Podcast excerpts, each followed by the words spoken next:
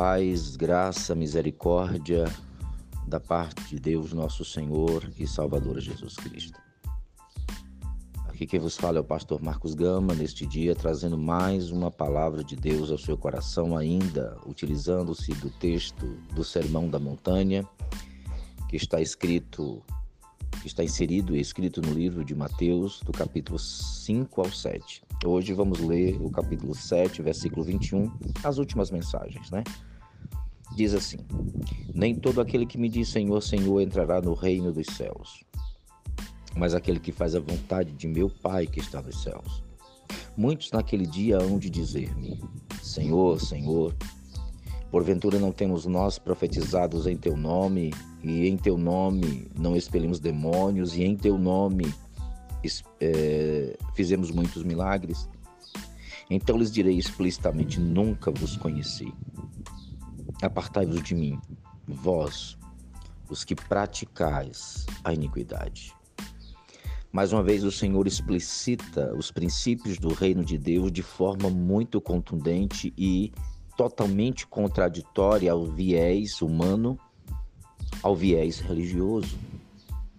Jesus está aqui claramente denunciando que a religiosidade sem a vida cristã espiritual verdadeira não tem fundamento nem produtividade nenhuma. Jesus diz: Nem todo, nem todo o que me diz Senhor, Senhor entrará no reino de Deus. Nem todo aquele que tem a sua prática religiosa vai entrar no reino de Deus. Aqueles que dizem Senhor, Senhor são pessoas que conhecem, pessoas que estão até adorando, clamando Senhor, Senhor. Não entrará no reino de Deus. Então fica a pergunta: então quem vai entrar? Aquele que faz a vontade do meu Pai que está nos céus. Não apenas sabe, mas faz. Vive essa vontade aquele que compreende, mas vive. Para viver a vontade de Deus, tem que ter a, a, natureza humana transformada pela presença do Espírito Santo. Sem isso, ninguém vive a vontade de Deus.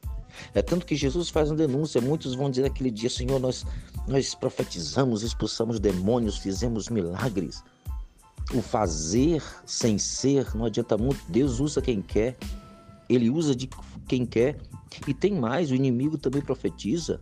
O inimigo também espelha ele mesmo e o inimigo também faz milagres. O inimigo engana. Mas a presença de Deus na vida da pessoa produz frutos e é esse fruto que mostra que a pessoa pertence a um outro governo, a uma, um outro governante que é o Senhor Deus. Que o homem não vive as suas próprias vontades. Então, versículo 23, Jesus diz: Então lhe direi explicitamente: Nunca vos conheci. Nunca vos conheci, nunca habitei em vocês. Nunca. Apartai-vos de mim, vós que praticais a iniquidade. Uma coisa é você pecar, é você ser um pecador, outra coisa é você ser praticante do erro, porque quem pratica é porque a natureza não mudou. Quem pratica porque a natureza continua a mesma, a natureza caída, perdida, ainda que transvertida de religiosidade, de falsa espiritualidade, ainda que transvertida de humildade, de bondade, mas a verdadeira transformação vem de um coração mudado pela presença do Espírito Santo e este coração promove frutos e este coração também adora, glorifica, profetiza, mas não para aparecer, mas para que o reino de Deus seja evidenciado. Que este princípio do reino de Deus possa ser vivenciado em nós, que nossos olhos possam ser abertos, que nós possamos ver nossa espiritualidade não fundamentada em fazer, mas fundamentada em ser. Que nós possamos ser verdadeiramente filhos de Deus, que nós possamos ser verdadeiramente discípulos de Cristo e servos do reino de Deus. Que nós possamos sim servir. Que Deus nos use nos use, profetizando, expulsando os demônios, fazendo os milagres.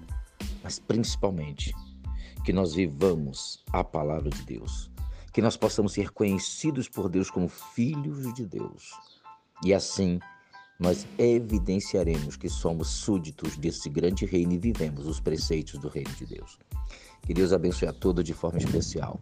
Siga-nos nas redes sociais, no nosso blog, no nosso canal no YouTube, no Instagram, no Facebook.